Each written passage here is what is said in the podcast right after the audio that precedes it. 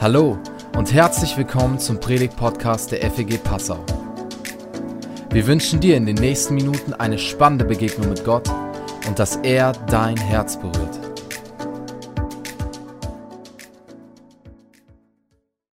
Wir haben heute ein Thema, das wird uns, das liegt uns wahrscheinlich allen äh, seit ein paar Tagen im Magen quer im Magen. Das tut nicht gut, äh, wenn wir gerade so die Nachrichten aufschauen und sehen, was seit dem 7. Oktober passiert ist. Der 7. Oktober war ja wirklich so, wenn wir in den Nahen Osten schauen und in die Geschichte des jüdischen Volkes, in die Geschichte vom Land Israel, kann man sagen, sowas wie eine Zäsur. So, viele Leute haben darüber geredet und äh, gesagt, ja, äh, noch nie seit dem Holocaust wurden so viele Juden an einem Tag getötet. Habe ich ein paar Mal gehört. Ähm, also das ist echt krass. Und wenn wir uns das so bewusst machen, was da passiert ist, ein grausamer Überfall äh, von Seiten der Terrororganisation Hamas auf Israel. Sie dringen mit 1400 Kämpfern ein, töten ähm, tausende Menschen, ähm, töten Babys, kleine Kinder, verführen ein Massaker, äh, entführen über 200 Menschen äh, in den Gazastreifen absolut schrecklich und eine Riesenzäsur, ein Novum, was da passiert ist.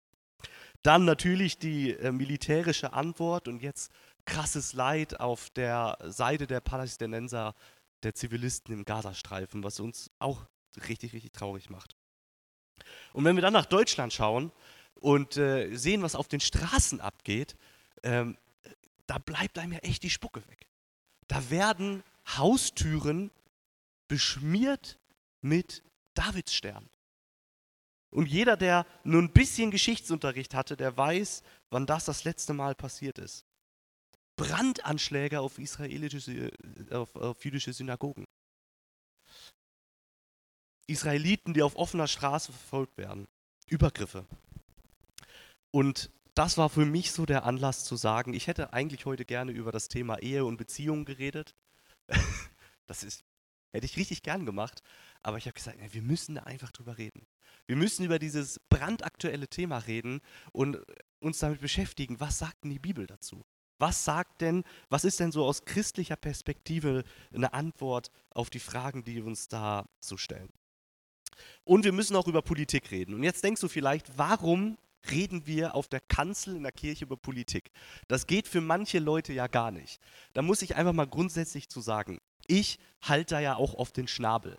Also es wäre ja ziemlich komisch, wenn ich von hier vorne irgendwie so Wahlempfehlungen gebe bei Landtagswahlen, ob ihr die CDU, SPD oder Freie Wähler wählen sollt. Das wäre komisch, oder? Ähm, weil da gibt es keinen Konsens. Da gibt es verschiedene Meinungen und wir leben in einer Demokratie und darüber muss sich jeder seine Meinung bilden und da finde ich auch, da sollten Kirchen sich nicht so sehr einmischen. Aber als ich mir jetzt angeschaut habe, wie die Reaktion im Bundestag, im Bundesrat aber auch der Bundespräsident war, äh, von, ja, auf die Reaktion von, auf den 7. Oktober, ähm, auch bis jetzt, also der Bundesrat, die haben ja erst jetzt vor, vorgestern oder sowas, glaube ich, da gemeinsam eine, ähm, eine Stimme abgegeben. Da sieht man, hey, die stehen da ja echt geschlossen. Und das hat mich echt gefreut. Es hat mich auch ein bisschen gewundert, dass da wirklich, also in der Bundestagsdebatte, da hat ein CDUler geredet und von einem AfDler kam Applaus. Also das, das gibt es ja echt nicht so oft ähm, dass wirklich die Parteien gemeinsam aufstehen und sagen, ja, das hier ist jetzt unsere Linie. Als Deutschland stehen wir an der Seite von Israel. Ähm, und äh, da irgendwie, da merkt man, da gibt es auf einmal nicht mehr so eine politische, dicke Meinungs, äh, so ein dickes Meinungsband oder sowas. Und deswegen habe ich gesagt, reden wir auch heute darüber. Ähm, und wir werden jetzt so in der nächsten halben Stunde einmal auf diese ganzen Geschehnisse eine politische Perspektive einnehmen und eine theologische Perspektive. Okay? Das werden wir jetzt machen. Und äh, ich bin kein Politiker. Und deswegen habe ich mir jemanden eingeladen, der das ähm, schon häufiger gemacht hat. Und ihr dürft mal mit mir den lieben Gerald begrüßen, Gerald Hetzel, gell? Äh, du bist heute hier. Mal großen Applaus an Gerald. Ähm, cool, dass du heute hier bist. Du bist Vorsitzender der Deutsch-Israelitischen Gesellschaft von, dem, von der Ortsgruppe Passau. Genau. Und ich habe so ein paar Fragen äh, mitgebracht. Wir haben auch vorher so ein bisschen kommuniziert. Wir haben uns kennengelernt an, ähm, an der Demo vorletzte Woche in, in Passau auf dem Ludwigsplatz. Da wir, sind wir so ein bisschen ins Gespräch gekommen. Und ähm, finde ich richtig klasse, dass du jetzt hier bist, um uns so ein bisschen ähm, ja, eine fachliche, äh, politische äh, Meinung zu, zum Nahen Osten, zu den Geschehnissen dazu geben. Jetzt wollte ich dich als erstes fragen, sag doch mal kurz was über dich, wer bist du und was macht die DIG, die Deutsch-Israelitische Gesellschaft? Sehr gerne. Mein Name ist Gerald Hetzel. Ich bin Vorsitzender, wie du eben schon erwähnt hast, der Deutsch-Israelischen Gesellschaft in Passau.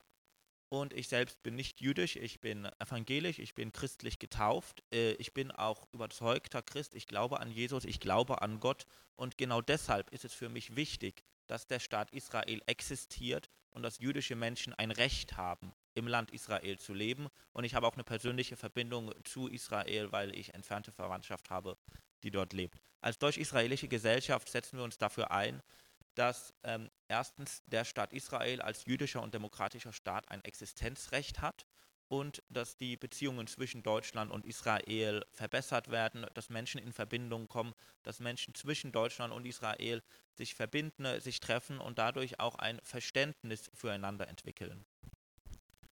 Ja, du hast gerade schon gesagt, du hast enge Verbindungen dahin, du bist mehrmals im Jahr auch, glaube ich, dort und so. Ähm, wie kannst du so vielleicht so ein Bild abgeben, was das Sicherheitsgefühl der Menschen vor Ort angeht? So ein Vorher- und Nachher-Vergleich ähm, vom 7. Oktober. Wie ging es den Menschen vorher? Weil es war ja immer schon aus, ist, also die leben ja schon mit Terroranschlägen, die kennen das so, aber hat sich da was verändert? Wie geht es den Menschen? Es hat sich auf jeden Fall was verändert. Der 7. Oktober war eine riesengroße Zäsur. Das war das erste Mal, das hast du eben schon äh, richtig gesagt, das erste Mal seit dem Holocaust, dass so viele Menschen, so viele jüdische Menschen an einem Tag gestorben sind.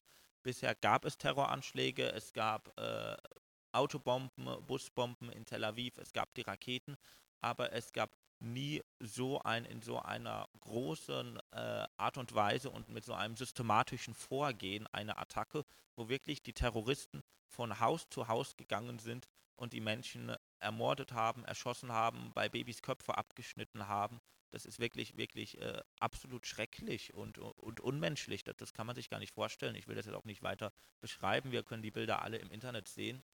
Aber seitdem hat sich das Sicherheitsgefühl der Israelis, das wurde dadurch massiv beeinträchtigt. Das war das erste Mal äh, seit sehr, sehr langer Zeit, wo Israelis sich verletzbar und verletzlich gefühlt haben und gemerkt haben, dass sie haben ja vorher geglaubt, dass dieser Grenzzaun sie beschützt. Und das war, das war eben nicht der Fall. Und dadurch hat das, oh, Entschuldigung, hat das ein sehr, sehr großes Gefühl der Verletzlichkeit äh, hervorgebracht. Ja, vielen Dank. Ich war auch die letzten Tage, also mir hat das auch viel gemacht. Ich war auch schon in Israel, habe Kontakte dahin und äh, fühle mich als Christ besonders verbunden. Und warum das so ist, das gucken wir uns nachher von der theologischen Seite an. Ähm, und ich war auch, ich bin, war in den letzten zwei Wochen viel mehr auf Social Media als sonst. Und ich weiß noch nicht, ob ich das bereuen soll, sich da in diesen Kommentarspalten rumzutreiben. Aber eins, was mich so schockiert hat, ähm, war, dass ziemlich bald nach dem Angriff, also am selben Tag noch, und es wird immer mehr, umso länger der Konflikt geht, sofort Stimmen kamen, so, ja, das ist schrecklich, aber dann immer, ja, aber. Ähm, das hat doch eine Geschichte. Und ja, aber man muss das doch vergleichen. Israel unterdrückt die Palästinenser seit 75 Jahren, machen die da eine Apartheid. Ja, aber. Also immer dieses, man muss immer, man muss so beide Seiten sehen. Und das ähm, also überzeugt euch selbst, das geht durch in Social Media, aber auch in Deutschland nicht so sehr in den Medien, aber in Frankreich, England, also auch da in den Medien und ähm, also in den öffentlichen Medien. Was, was sagst du dazu, zu diesem Jahr? Aber was, was ging dir da so durch den Kopf? Du hast recht, das, das beobachte ich auch. Und ich finde das einfach schrecklich. Israel ist das einzige Land, wo es immer dieses Ja-Aber gibt. Und selbstverständlich ähm, sehen wir auch das, das Leid der, der palästinensischen Menschen, aber nichts rechtfertigt so ein Massaker. Und diese Gleichsetzung von Terrorismus mit, ähm, mit äh, ähm, der komplizierten Lage des Nahostkonflikts, die, äh, die, die ist für uns absolut unverständlich.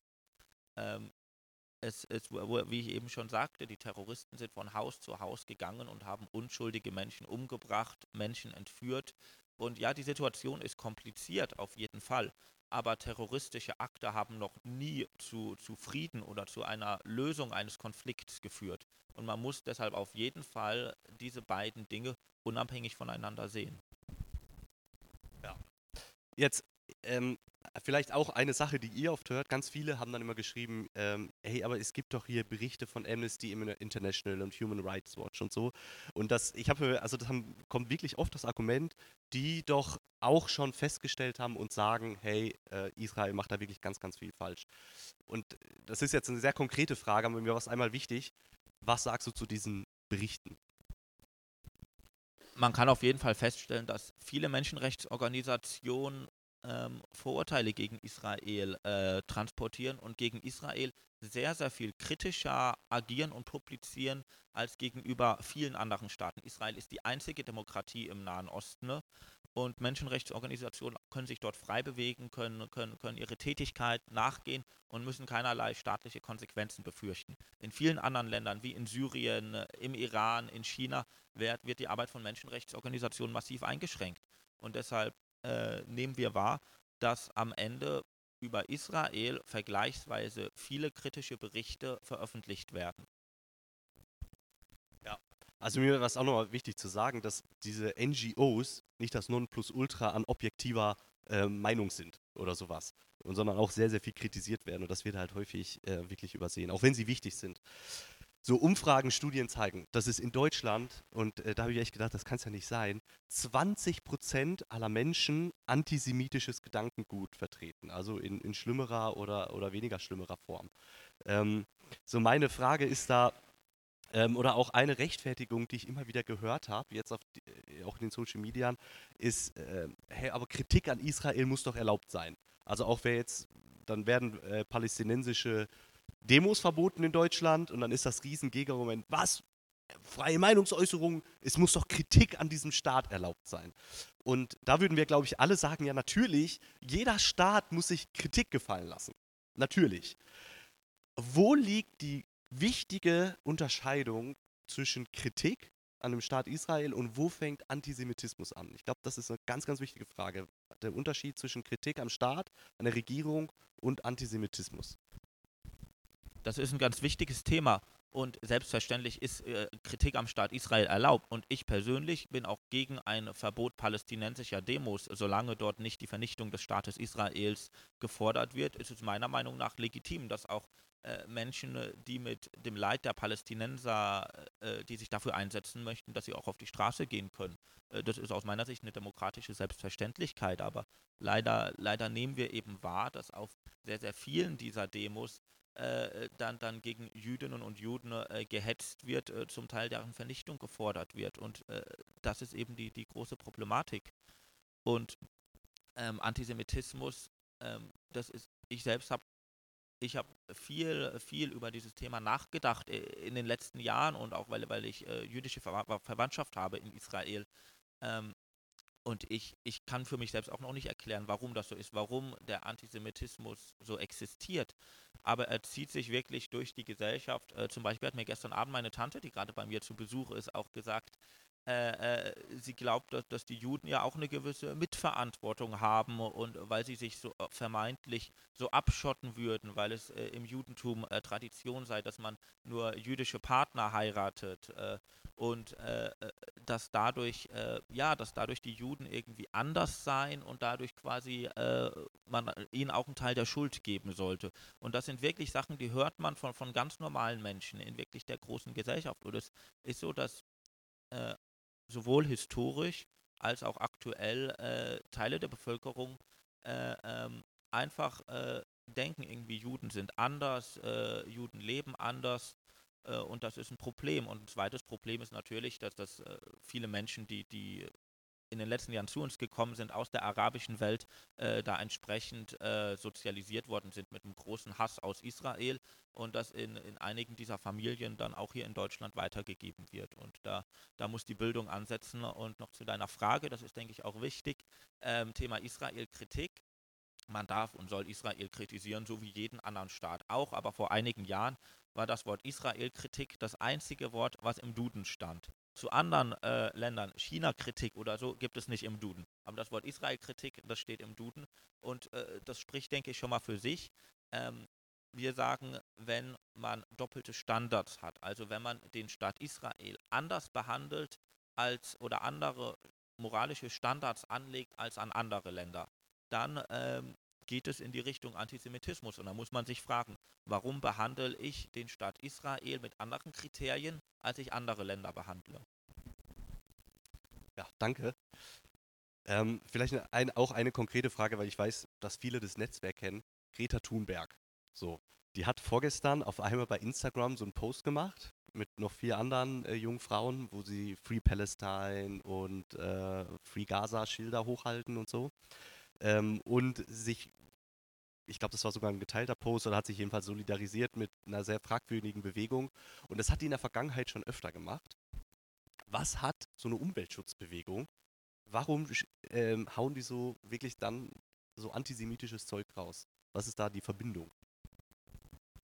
Richtig, das hat, hat mich auch sehr entsetzt, als ich das gesehen habe. Ähm, in dem Post ist zum Beispiel auch ein Plüschtier, eine, eine kleine Puppe äh, in Form einer Krake zu sehen, was äh, schon im Nationalsozialismus äh, als ein Symbol äh, des vermeintlich negativen Judentums war. Also die, dieser Post ist gerade auch durch diese Krake, die da in diesem Bild steht, äh, absolut antisemitisch. Äh, Greta Thunberg hat sich mehrfach so geäußert. vermutlich ist das ihre persönliche Meinung.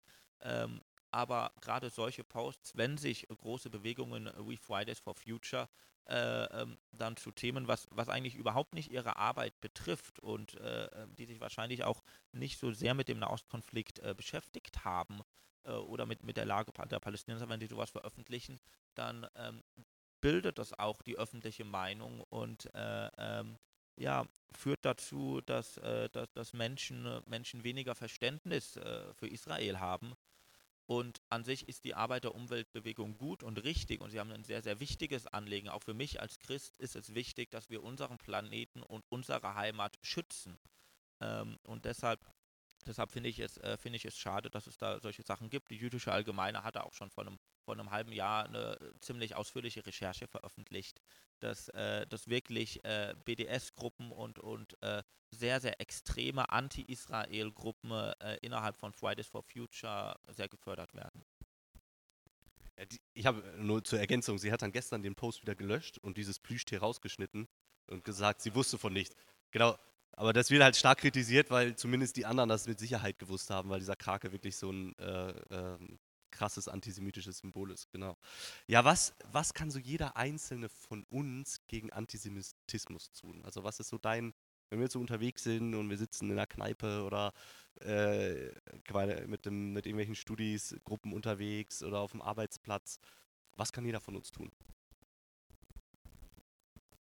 Man kann sich als erstes bewusst werden, ähm, wenn, äh, wenn so etwas passiert. Also wenn man sieht, dass, äh, dass irgendwie in einer Art und Weise negativ über, über jüdische Menschen äh, gesprochen wird, äh, dann, dann kann man erstmal für sich selbst darüber nachdenken und sich überlegen, warum ist das jetzt so? Warum wird da gesagt, alle Juden sind reich oder äh, die Juden kontrollieren die Welt äh, und solche Dinge? Oder, oder äh, ähm, äh, die, die Zionisten wollen, wollen, wollen, wollen all, alle anderen unterdrücken. Und wenn man, wenn man solche, solche Dinge hört, ähm, die ausgedrückt werden, dass man sich selbst erstmal dann für sich selbst bewusst wird, äh, das ist etwas, was jetzt gegen eine sehr, sehr kleine Minderheit, es gibt nicht viele Juden in Deutschland oder in Europa, gesagt wird, warum, warum werden, wird denen so viel Einfluss zugesprochen? Und als zweites, natürlich, wenn man, wenn man auf der Straße irgendwelche Situationen erlebt, wo man sieht, äh, dass, äh, dass jemand bedrängt wird, dass jemand beleidigt wird, äh, dass man sich dann auch traut, äh, hinzuschauen und nicht einfach vorbeizugehen. Zum Beispiel, das kann ich kurz erzählen, wir hatten gestern einen Infostand äh, in Passau in der, in der Innenstadt. Wir hatten leider, ähm, äh, mussten wir die Polizei vor Ort haben, weil, weil in der Vergangenheit bei uns es häufig zu Straftaten gekommen ist. Um Punkt 18 Uhr ist die Polizei da nach Hause gefahren, weil die Zeit vorbei war. wir haben noch abgebaut und wirklich fünf Minuten, nachdem die Polizei weg war, waren wir umringt von einer Gruppe von, von ungefähr zehn äh, jungen Männern. Äh, der erste hat Allah Wakbar gesagt und mir vor die Füße gespuckt. Der zweite hat mir, mir ins Gesicht gesagt, dass er mich umbringen will. Äh, und das ist wirklich sehr, sehr beängstigend. Und die anderen Leute, das war am Ludwigsplatz, mitten im Zentrum, die anderen Leute, die sind einfach vorbeige vorbeigegangen. Das hat sie überhaupt nicht interessiert. Und da will ich einfach euch aufrufen, wenn wenn ihr in der Straße irgendwie seht, dass Menschen bedrängt äh, werdet, habt keine Angst, mischt euch ein. Natürlich bringt euch nicht selbst in Gefahr, aber wirklich äh, seht, wenn Sachen pa passieren und äh, ähm, ähm, schaut nicht weg. Ja, krass, habe ich nicht gewusst. Also, Wahnsinn. Ähm, noch eine letzte Frage, äh, weil das auch immer so meine Erfahrung, auch wenn ich jetzt in den letzten Tagen so Partei für Israel ergriffen habe, dass mir dann sofort Herzlosigkeit und Empathielosigkeit und ich muss doch die Opfer in Gaza sehen und so und die sehe ich ja natürlich. Ich, ist ja nicht, und ich finde auch nicht, dass unsere deutschen Medien super einseitig sind oder so. Ich finde, die berichten ja darüber, über die Opferzahlen und bringen die Bilder und die Hamas, die will ja diese Bilder, die pokern ja mit dem Leben der Menschen und so. Ähm, also wir sind damit konfrontiert und ich spüre da jetzt, weiß nicht, wie es euch geht, aber oftmals so eine Spannung, dass ich denke, boah, ja, es ist auch beides scheiße. So, das Leid ist einfach, ähm, einfach schrecklich auf beiden Seiten. So, weil ich sage, ist fast, fast schon so eine seelsorgerliche Frage. Aber wie, wie gehst du da mit dieser Spannung um, um? Oder wie kann man da auch kommunizieren, so eine ausgewogene Position? Das, das ist definitiv ein, ein moralischer Konflikt. Und ähm, ich selbst, ich bin, ich bin wirklich traurig über jedes palästinensische Opfer. Es ist es ist in, noch nie passiert, dass ich irgendeine Art von, von Häme oder Schadenfreude verspürt habe, wenn, wenn, wenn Palästinenser leiden oder Palästinenser zu Tode kommen. Nein, im Gegenteil. Äh, jeder Mensch äh, verdient es, äh, in Freiheit und natürlich auch körperlicher Unversehrtheit zu leben. Und ich, ich wünsche jedem Palästinenser auch, dass er, dass er ein gutes Leben hat. Äh, man muss sich, wenn jetzt und das wird in den nächsten Wochen, werden wir das sicher sehen, dass es da äh, Bilder geben wird von palästinensischen Opfern, muss man sich bewusst werden, warum passiert das alles. Das ist deswegen passiert, weil die Hamas Israel überfallen hat. Und das Zweite, was man sich auch bewusst werden muss, ist, ähm, ein großer Teil der Palästinenser unterstützt tatsächlich die Hamas. Das zeigen viele Umfragen. Die Konrad-Adenauer-Stiftung hat in, in, im Westjordanland, was als deutlich gemäßigter gilt als Gaza, eine Umfrage gemacht äh, letzten Monat. Und da ist auch die Hamas als stärkste Kraft äh, hervorgekommen. Also es ist, ich weiß keine Lösung dafür, aber es ist ein sehr, sehr verzwickter Konflikt. Es ist richtig und wichtig, Empathie zu empfinden mit allen Opfern. Aber man muss sich auch immer bewusst werden, warum äh, passieren die Dinge, die jetzt passieren. Israel hatte kein Interesse an diesem Krieg. Israel wollte das nicht. Israel wurde in diese Lage gezwungen, weil Israel eine Verpflichtung hat, ähm, seine Bürger zu schützen. Und nicht nur das, Israel wurde gegründet als sicherer Ort für Jüdinnen und Juden, als das einzige Land, in dem äh, Juden sicher leben können, nachdem äh, nach den äh, schrecklichen Progromen äh, Ende des 19. Jahrhunderts und dann natürlich äh, der Judenverfolgung in Europa im 20. Jahrhundert. Und ähm, die Juden haben seit über 3000 Jahren eine, eine Beziehung zum Land, Land Israel. Das ist es gab immer auch eine jüdische Bevölkerung in Israel. Und das muss man sich einfach äh, bewusst werden, dass Juden sind nicht irgendwelche Kolonisatoren, die da hingegangen sind, sondern es gab immer jüdisches Leben, jüdische Kultur, Synagogen in Israel. Äh, ähm, und wenn sie dort quasi angegriffen werden, dann ist das selbstverständlich eine Situation, in der man irgendeine Lösung finden muss, damit so etwas nie wieder passiert. Und das ist, denke ich, auch was aktuell viele Israelis, egal wo sie politisch stehen, äh, bewegt, nie wieder. Sie wollen, dass nie wieder so eine Attacke möglich ist. Ja, vielen Dank. Ähm, du hast uns auch richtig viele Infos mitgebracht. Du hast gerade so auch diesen Punkt Geschichte angeschnitten. Wenn ihr mit Leuten diskutiert, geht es ja mega schnell, dass dann äh, auf die Geschichte verwiesen wird und auf irgendwelche Oslo-Abkommen und UN-Abkommen. Und wenn man sich nicht so richtig auskennt, dann kommt man da schnell unter die Räder. Ähm, aber ich weiß, äh, so mit zwei von den Heften, die du mit hast, da habe ich schon durchgeblättert, ein paar Artikel gelesen. Da stehen richtig viele gute Infos drin, auch gerade zu dieser jüdischen Präsenz und wie das war, äh, dass es überhaupt zu der Staatsgründung gekommen ist und so. Ähm, ich glaube, da können sich alle bedienen. Und heute Abend habt ihr auch noch was. Ein Event. Ganz genau. Heute Abend haben wir einen israelischen Kochworkshop den haben wir schon vor der aktuellen Situation geplant gehabt. Das machen wir äh, äh, mehrmals pro Jahr. Also wenn ihr Lust habt, heute ab 16 Uhr äh, haben wir auch bei, bei, euch in den Räumlichkeiten äh, einen israelischen Kochkurs. Äh, ihr könnt gerne kommen. Ähm, eine israelische Freundin von mir äh, wird das leiten. Wir machen äh, Challah-Brot vegan und dazu verschiedene Gemüse, Salate, Süßkartoffeln, Hummus. Ähm, ich glaube, das wird sehr, sehr schön werden. Äh, und wir haben tatsächlich aktuell auch eine Aktion. Wenn ihr wollt, könnt ihr euch auch daran beteiligen. Es gibt die Tradition in der Klagemauer in Jerusalem. Das ist die ehemalige Mauer des, des jüdischen Tempels, äh, Außenmauer des Tempels, 2000 Jahre alt, der, der heiligste Ort äh, im Judentum. Dort gibt es die Tradition, dass man ein, äh, auf einen kleinen Zettel ein Gebet draufschreibt und dort reinsteckt. Und wenn ihr wollt, könnt ihr auf dem Zettel ein Gebet, es muss kein Gebet sein, kann auch ein Wunsch sein, ein Gedanke, den ihr habt, aber es äh, kann auch gerne ein Gebet sein, könnt ihr auf den Zettel schreiben. Die schicken wir nach Israel, nach Jerusalem und die werden dann an die Klagemauer gebracht. Ja, stark. Und cool, dass ihr heute Abend in der Blauen Donau seid. Fühlt euch da wohl. Ist, äh, glaube ich, ein cooles Gebäude so für so einen Kochkurs. genau. Hey, nochmal großen Applaus an Gerald. Ähm,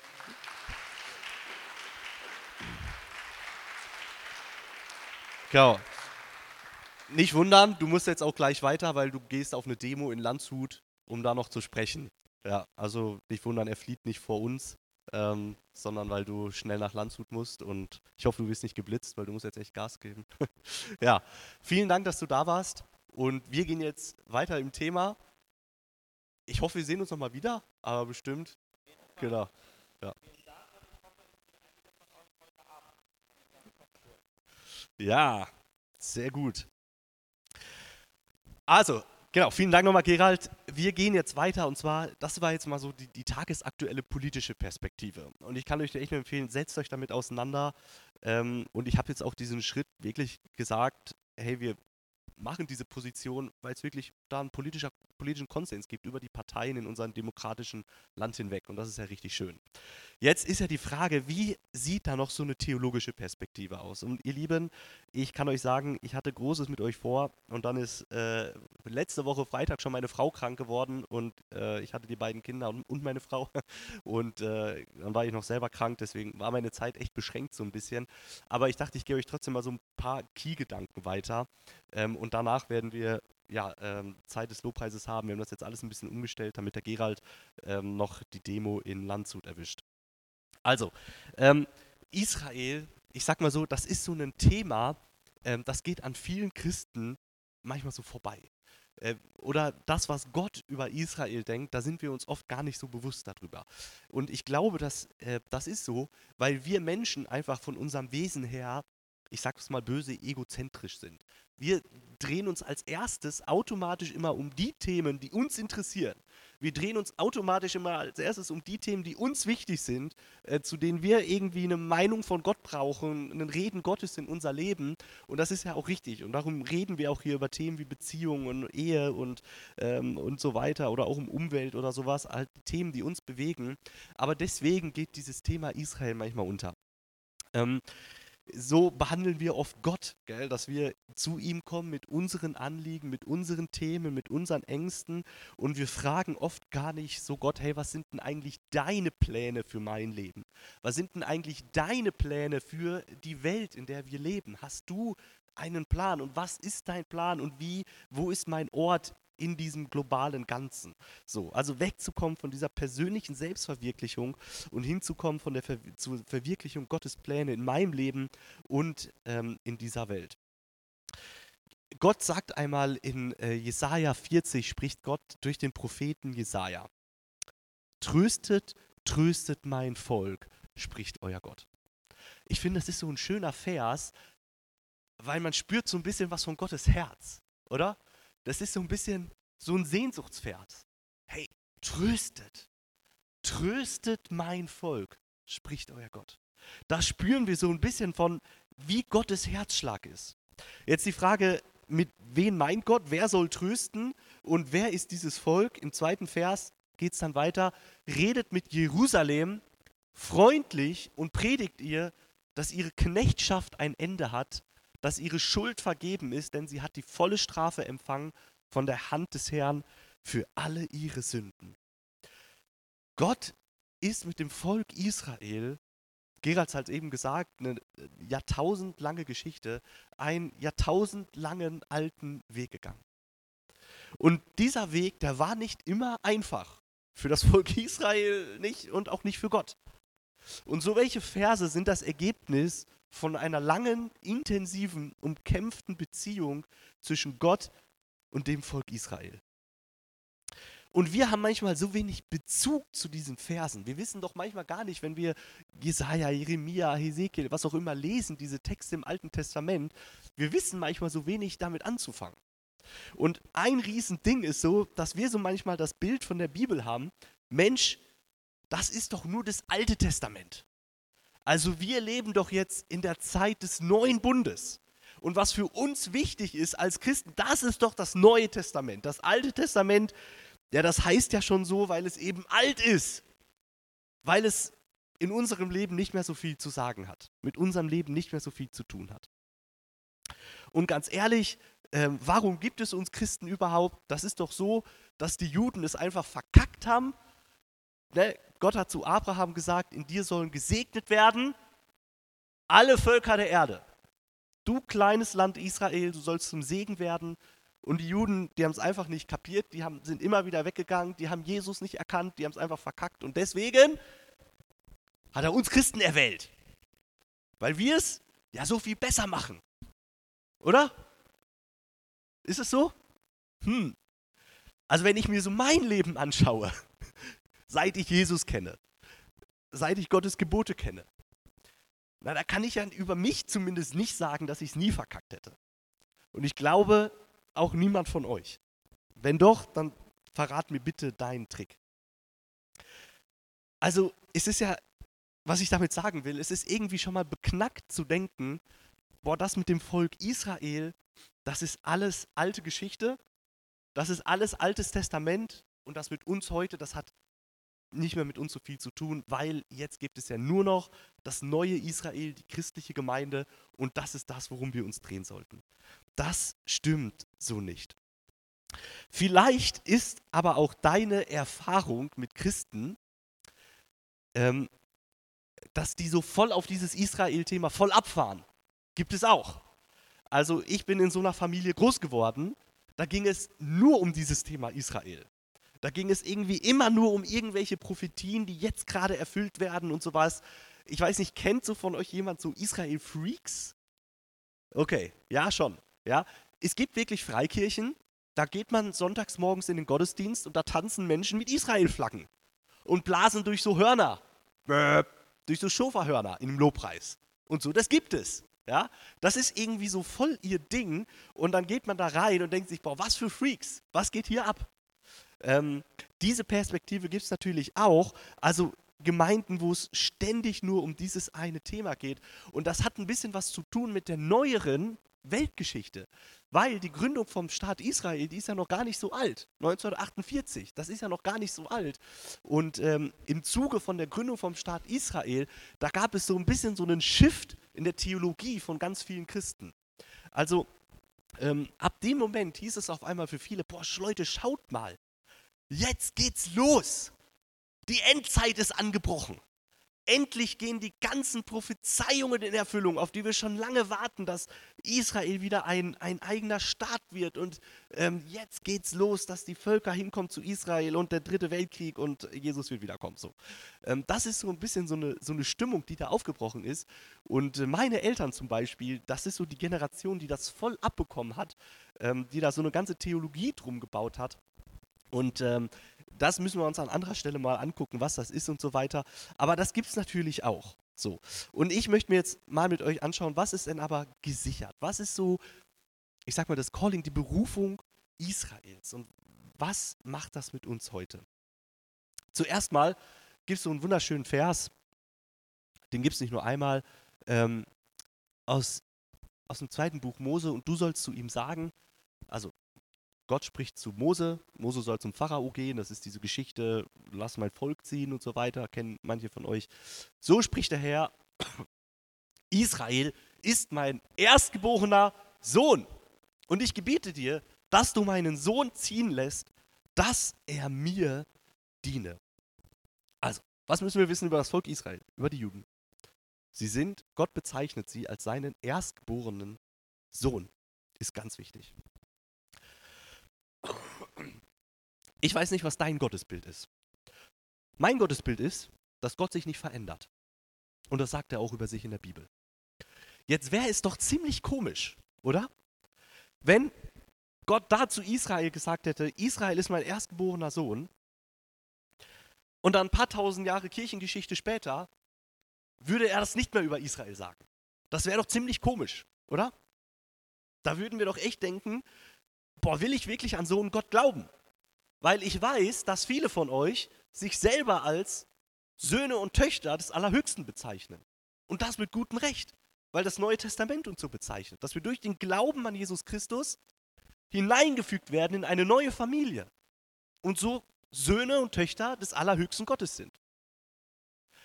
Jetzt, wenn Gott das schon mal durchgezogen hätte, seinen Sohn zu verstoßen, dann wäre das eine ziemlich schlechte Nachricht für uns. Weil wodurch hätten wir dann die Sicherheit, dass er uns nicht verstößt und an uns festhält, wenn wir es mal nicht packen? Oder? Also Gott, stellt, Gott bezeichnet Israel als meinen Sohn, den er erwählt hat. Jetzt habe ich vor zwei Wochen so eine Linie gezogen mit Matthäus 5, Vers 17. Und ich bringe jetzt diesen Vers nochmal, wo Jesus sagt, ihr sollt nicht meinen, dass ich gekommen bin, das Gesetz oder die Propheten aufzulösen. Ich bin nicht gekommen, aufzulösen, sondern zu erfüllen. Das Alte Testament hat eine riesengroße, wichtige Bedeutung für uns Christen. Und Jesus ist ja eben nicht gekommen, hat gesagt, Leute, ab jetzt ist das alles unwichtig. Und ihr müsst nur noch bei Matthäus anfangen, bei Offenbarung aufhören. Ich ertappe mich ja selber dabei manchmal. Wenn Menschen mich fragen, hey, ähm, wo soll ich denn anfangen in der Bibel zu lesen? Was empfehlen wir da oft? Hä? Johannes Evangelium, was noch? Lukas Evangelium. Warum? Weil man irgendwie denkt, boah, wenn ich dem jetzt empfehle, oh, fang doch mal mit Levitikus an. So, quäle ich doch erstmal durch die 500 Gesetze.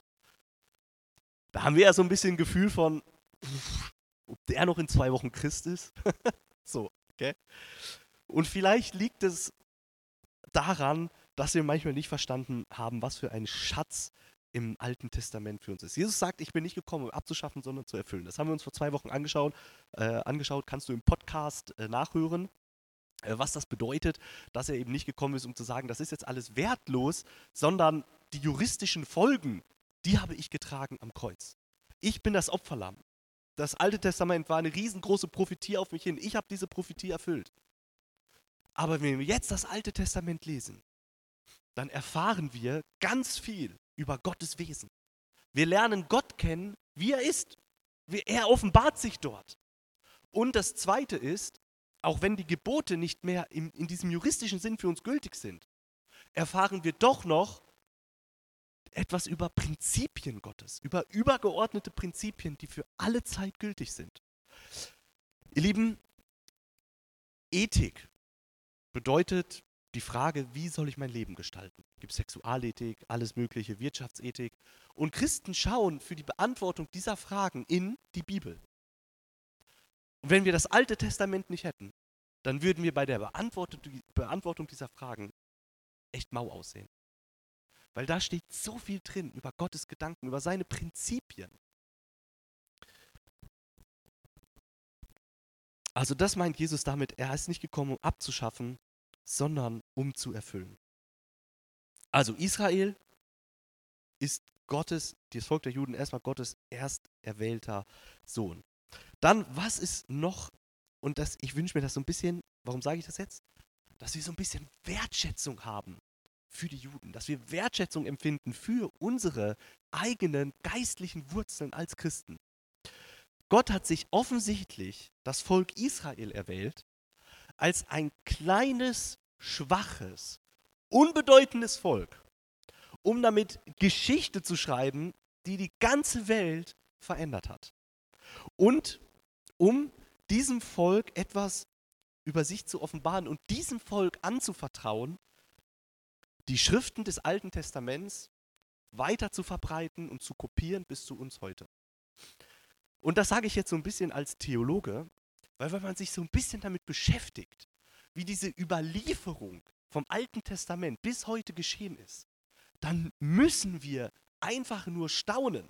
Und das hat ganz viel zu tun mit eben der Kultur der Juden und mit der Kultur des Nahen Ostens, des Orients, wie das eben da funktioniert hat, wenn etwas passiert ist, wie das weitererzählt wurde an die Kinder und Kindeskinder, wie das aufgeschrieben wurde, wie das bewahrt wurde und über die Jahrtausende kopiert wurde, ohne große Fehler. Es gibt ja immer dieses Argument, Philipp, boah, die Bibel, du kannst das lesen, das ist ja alles verfälscht. Das sagen wirklich Leute, die keine Ahnung haben von Wissenschaft.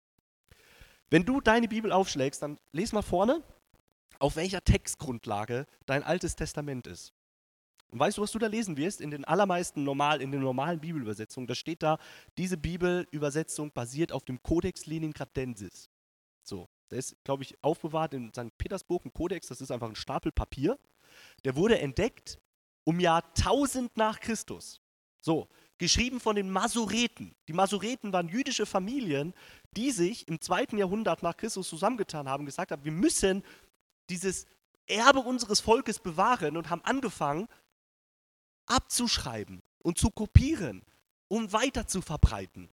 Und das haben die so gut gemacht, so genau gemacht, ähm, dass wir bis heute staunen über die Arbeit dieser masoretischen Familien. So, dann hat man, äh, ich glaube, glaub 80er Jahre, die Qumran-Funde gemacht, hat man in Israel Ausgrabungen gemacht, hat Schriftstücke gefunden, die auf einmal tausend Jahre älter sind als dieser Codex Lenin-Cretensis und teilweise noch älter, das Jesaja-Buch. Also über 1200 Jahre älter. Dann hat man die verglichen nebeneinander gelegt und gesagt, jetzt müssen wir mal gucken, haben die Juden das wirklich gut bewahrt, diese wichtigen Offenbarungen Gottes? Hat man gemacht. Kannst du auch machen. Muss nur ein bisschen Hebräisch können. Nebeneinander legen, kannst du online alles, die, die, alles abfotografiert, kannst du alles sehen. Hat gemerkt, ey, das ist sowas von nahezu fehlerfrei. Also, das gibt's gar nicht. 99 Prozent ist es einfach perfekt und die 1 Prozent, ja, das sind echt teilweise spannende wissenschaftliche Fälle, ob jetzt ein Seher oder ein Löwe auf einer Mauer steht, irgendwelche Übersetzungsdetails so. Aber die haben eine richtig gute Arbeit gemacht. Also Gott hat sich dieses Volk ausgesucht, um uns zu beschenken, um uns ähm, etwas weiterzugeben. Nämlich Offenbarung über ihn, das Alte Testament. Aber doch nicht nur das, sondern wer war denn Jesus? Jesus war in erster Linie erstmal ein, ein Jude, ein Israelit, geboren aus dem Volk der Juden. Jesus war ein Jude, auf den unser geliebter Herr und Retter war ein Jude, also war ein Jude. Also Israels Berufung, Sohn zu sein, ähm, etwas über Gott zu offenbaren und das weiterzugeben über alle Generationen in so unglaublich guter Qualität und Jesus, ähm, uns Jesus zu schenken. Lass uns noch einen letzten Text lesen und damit komme ich zum Ende und knüpfe gleich nochmal ein bisschen an dem, was Gerald gesagt hat. Er hat ja eben gesagt, wir haben uns gar nicht so genau abgesprochen. Er hat gesagt, äh, fand ich ganz interessant, er hat gerade diesen Einsatz gesagt, er versteht nicht, warum es immer die Juden sein müssen. Oder so. Irgendwie hat er es gesagt, oder? Dieser Antisemitismus, dass er sich so durch diese Gesellschaft sieht, warum ist das so? Das gucken wir uns jetzt mal an. Gott spricht zum Volk Israel im 5. Mose. Denn ihr seid ein heiliges Volk. Ihr gehört ganz dem Herrn, eurem Gott. Er hat euch aus allen Völkern der Welt zu seinem Eigentum erwählt. Das hat er nicht etwa getan, weil ihr zahlreicher werdet als die anderen Völker, denn ihr seid ja das kleinste von allen Völkern. So, also Gott erwählt sich das Schwache, um in dieser Welt etwas Großes zu tun. Und mal Klammer auf, ist das nicht eine tolle Nachricht an uns, oder? Wie oft fühlst du dich klein und schwach, wenn du morgens in den Spiegel guckst und dir denkst, was soll ich, graue Kirchenmaus, in dieser Welt verändern? Oder was soll ich, Versager, was soll ich noch machen? Oder ist es, die Gedanken haben wir doch so oft. Gott erwählt sich das, das Schwache. Das ist so gut, gell? Freue mich, dass ich heute hier sein kann. Dank Aspirin. Ich bin auch gerade ein bisschen schwach. Und hoffe einfach drauf, dass Gott wirkt. Dass Gott wirkt. Weil er ist nicht von mir abhängig, sondern ich von ihm. Und Gott kann wirken, egal wie schwach, egal wie schwach wir sind. So. Also Gott wirkt, weil er da ist und dann geht es weiter. Nein, aus Liebe hat er sich euch zugewandt. Gottes Charakter, Gottes Liebe. Und weil er das Versprechen halten wollte, das er euren Vorfahren gegeben hat. Darum hat er euch mit starker Hand aus der Sklaverei in Ägypten herausgeholt. Er hat euch aus der Gewalt des Pharaos, des Königs von Ägypten, erlöst. So erkennt doch, der Herr, euer Gott, ist der wahre und treue Gott, über tausende von Generationen steht er zu seinem Bund und er weist allen seine Güte, die ihn lieben und sich an seine Gebote halten. Klingt gut, jetzt kommt was, das gefällt uns mal nicht so gut. Die ihn aber verachten, bestraft er mit dem Tod. Er zögert nicht, sondern gibt ihnen gleich, was sie verdient haben. Ich habe eben davon geredet, dass Jesus die Erfüllung ist. Das hat er erfüllt. Er hat den Tod für uns getragen. Und das Gott sich Israel so dermaßen offenbart hat, ist natürlich richtig genial für dieses Volk, weil die können über sich sagen, wir haben den einzig wahren Gott kennengelernt. Wir wissen, wie wir leben sollen, um ihn zu lieben. Äh, wir wissen, wie wir leben sollen, um unser Leben gut zu gestalten. Wir kennen seine Gebote. Aber damit war auch eine Riesenverantwortung zu verbunden. Weil wer Gottes Gebote kennt, der kann auch nämlich gegen sie verstoßen.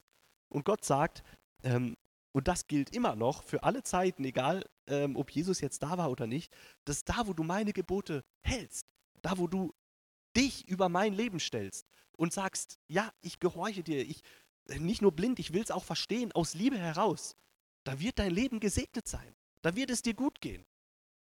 In einem viel, viel umfassenderen Sinne, als das der deutsche 21. Jahrhundert Bürger ähm, sehen will. Der denkt nämlich immer nur an sein Haus und an seine Gesundheit. Aber es wird dir viel umfassender gut gehen. Aber du hast auch eine Verantwortung. Du kennst auch meine Gebote und wenn du gegen diese Gebote vertrittst, dann wird etwas Schlimmes eintreten. Und ja, Jesus hat diesen Fluch getragen. Aber wenn ich an meine Biografie denke und an die Momente, wo ich mich bewusst gegen Gottes Willen gestellt habe, da ging es mir auch oft nicht gut. Weil, warum, wie ich eben gesagt habe, es gibt diese übergeordneten Prinzipien, die einfach sowas von herrlich sind. Sei es Kinder ehrt eure Eltern, ihr Eltern bestraft eure Kinder nicht unnötig und so weiter. Es ist einfach so genial.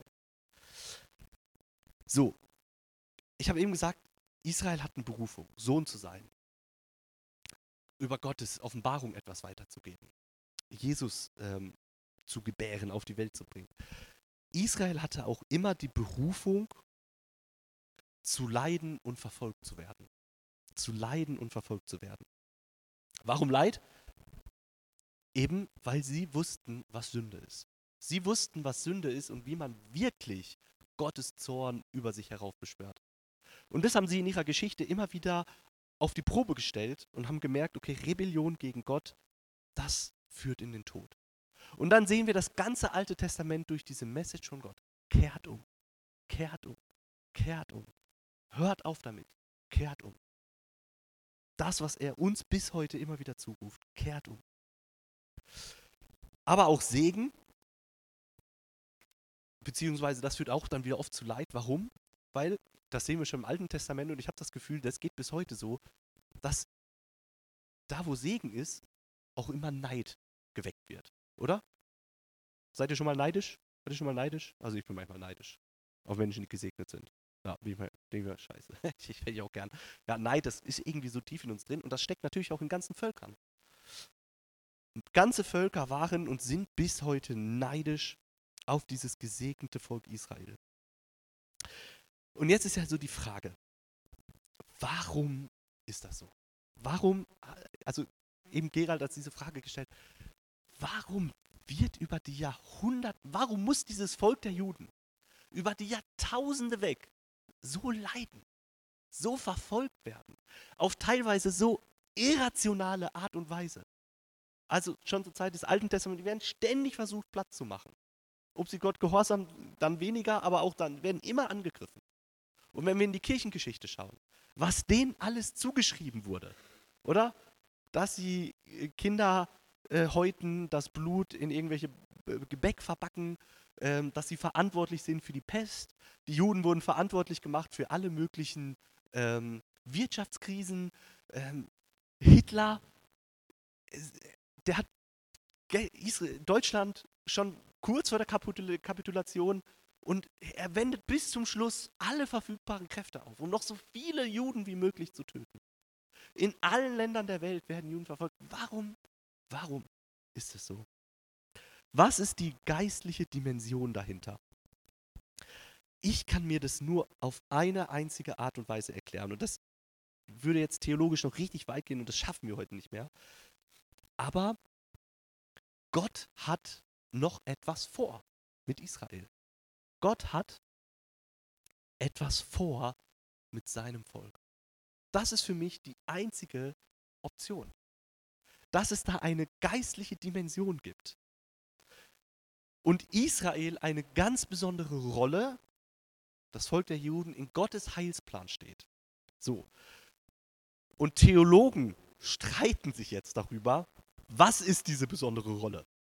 Manche sagen, hey, bevor Jesus wiederkommt, muss es eine Riesenerweckung geben unter den Juden oder eben dieses Land muss hergestellt werden, weil Jesus auch gesagt hat, er kommt, äh, Blick nach Osten auf den Ölberg, da komme ich wieder und so weiter. Ähm, da gibt es jetzt wirklich eine Theologie, das ist jetzt, wäre jetzt ein Riesenfeld. So, ja. Aber die meisten sind sich schon darin einig, irgendeine Rolle, eine besondere Schlüsselrolle wird Israel spielen. Auch wahrscheinlich hinsichtlich dem Ende der Welt, eine Riesenerweckung der Wiederkunft von Jesus Christus seit dem zweiten, seinem zweiten Kommen. So, so viel können wir, glaube ich, mal gesichert sagen. Jetzt, wenn du der Teufel wärst, was würdest du machen? Wenn es dein Plan wäre, Gottes Pläne zu vereiteln und dieses Schicksal der grausamen Welt in die Länge zu ziehen ohne Ende, was würdest du machen, wenn du der Teufel wärst? Du würdest doch versuchen, die Juden zu bekämpfen. Du würdest doch versuchen, irgendwie dahin zu gehen, Gottes Pläne zu vereiteln. Wenn die Juden, das Volk Israel, da eine Schlüsselrolle einnimmt, dann würdest du versuchen, das zu verhindern. Kann es sein, dass das eine geistliche Dimension ist? Ein besonders gutes Video, was mir gut gefallen hat in den letzten Tagen, war von dem katholischen Theologen Johannes Hartl. Könnt ihr bei YouTube nachschauen, der hat ein Video gemacht, zu, ähm, eben nach dem 7. Oktober. Und er geht dann am Schluss von dem Video, geht er auch anders als ich das jetzt gemacht habe, auch auf so diese geistliche Dimension ein. Und er, und er sagt dann so, sein Eindruck ist, dass dieser Hass gegen die Juden eine Projektion ist vom Hass gegen Gott. Dass es irgendwie, dass Gott sich auf so übernatürliche Weise diesen Abraham erwählt hat und durch dieses Volk so einen Segen bringen wollte. Und dadurch sichtbar wird, dass es einen Gott gibt, der in dieser Welt handelt, um Menschen zu retten. Und jetzt wird dieses Volk verfolgt ohne Ende und gehasst und niedergemacht. Und er sagte so, er hat den Eindruck, das ist eine Projektion vom Hass gegen Gott. Auf jeden Fall steckt da eine geistliche Dimension hinter. Ich glaube eben nicht, dass es Zufall ist. Ich glaube eben nicht, dass es einfach, ähm, dass Antisemitismus irgendwie entsteht oder zufällig ist, dass 20% aller Deutschen so Quark in ihrem Kopf haben. Also ich glaube an einen, an einen geistlichen Kampf, an eine geistliche Realität. Was können wir tun? Jesaja schreibt: Tröstet, tröstet mein Volk. Stellt euch an die Seite von diesen Menschen. Stellt euch an diese Seite. Betet für eine Erweckung in arabischen Ländern. Das gehört nämlich auch dazu. Ist auch eine Prophezeiung in der Bibel, dass die Länder drumherum gesegnet werden und den Messias erkennen. Und das passiert. Ich habe es heute Morgen nochmal nachgeguckt. 2020 kam ein Bericht einer, von Missionaren oder von Missiologen eher, äh, die gesagt haben, dass, dass, ähm, dass man davon ausgeht, dass die schnellst wachsende Untergrundkirche im Iran ist. Welches Land hasst Israel am meisten und hat sich auf die Fahnen geschrieben, diesen Staat zu vernichten? Der Iran. Mit der schnellst wachsenden Untergrundkirche weltweit. Ist schon Wahnsinn irgendwie, oder? Was da in der geistlichen Welt abgeht. Lass uns beten für diese Erweckung. Gott hat etwas vor mit Israel und unsere Haltung sollte sein, Wertschätzung gegenüber unseren geistlichen Wurzeln zu haben. Dankbar zu sein und diesen Menschen zur Seite zu stehen. Und das Leid nicht zu verschließen, weder vor jüdischem Leid noch vor palästinensischem Leid. Menschenleben lassen sich nie gegeneinander aufwirken. Es ist ein moralischer Konflikt, wie Gerald das eben gesagt hat. Das Leid nicht verschließen, sondern eintreten, an der Seite stehen und beten und die geistliche Dimension im Auge behalten. Und das würde ich jetzt gern mit euch tun. Und dann werden wir Gott anbeten ähm, und loben äh, zum Schluss von diesem Gottesdienst und genau das tun. Ist doch schön, oder? Jesus, ich danke dir ähm, für diesen Morgen. Ich danke dir, dass, ähm, dass es so gut ist, neben so einer säkularen oder, oder weltlichen politischen Perspektive noch so eine geistliche, theologische Perspektive zu haben. Zu sehen, dass Dinge nicht einfach zufällig passieren in dieser Welt, sondern dass du ein Ziel hast. Und ich bete dir, ich bitte dich, dass du uns deinen Plan offenbarst und dass du uns Mut schenkst, diesen verfolgten Menschen zur Seite zu stehen. Und ich bete um Gnade und ich bete um Erweckung in diesen Ländern um Israel herum. Ich bete, dass Menschen dich kennenlernen. Amen. Lass mich noch was zum Schluss sagen. Ähm, ich habe eben gesagt, da gibt es diesen riesen theologischen Rahmen. Ich habe heute nicht gesagt, dass unbedingt die Welt dem Abgrund entgegengeht, dass es einen dritten Weltkrieg geben muss, Stimmt nicht. Das sind alles theologische Interpretationen. Manche von euch sind damit groß geworden. Ich habe auch nicht gesagt, dass der säkulare Staat Israel über jede Kritik erhaben ist. Das ist auch eine theologisch offene Frage. Ist der säkulare Staat Israel heute die Fortsetzung des jüdischen Staates, des Gottesvolkes aus dem Alten Testament? Da gibt es verschiedene Ansichten drüber. Okay? Aber das, was ich gesagt habe, ist, dass es eine geistliche Dimension gibt und wir diesen Juden, diesem Volk zur Seite stehen müssen. Also bitte nicht das hören, was ich nicht gesagt habe. Danke. Lass uns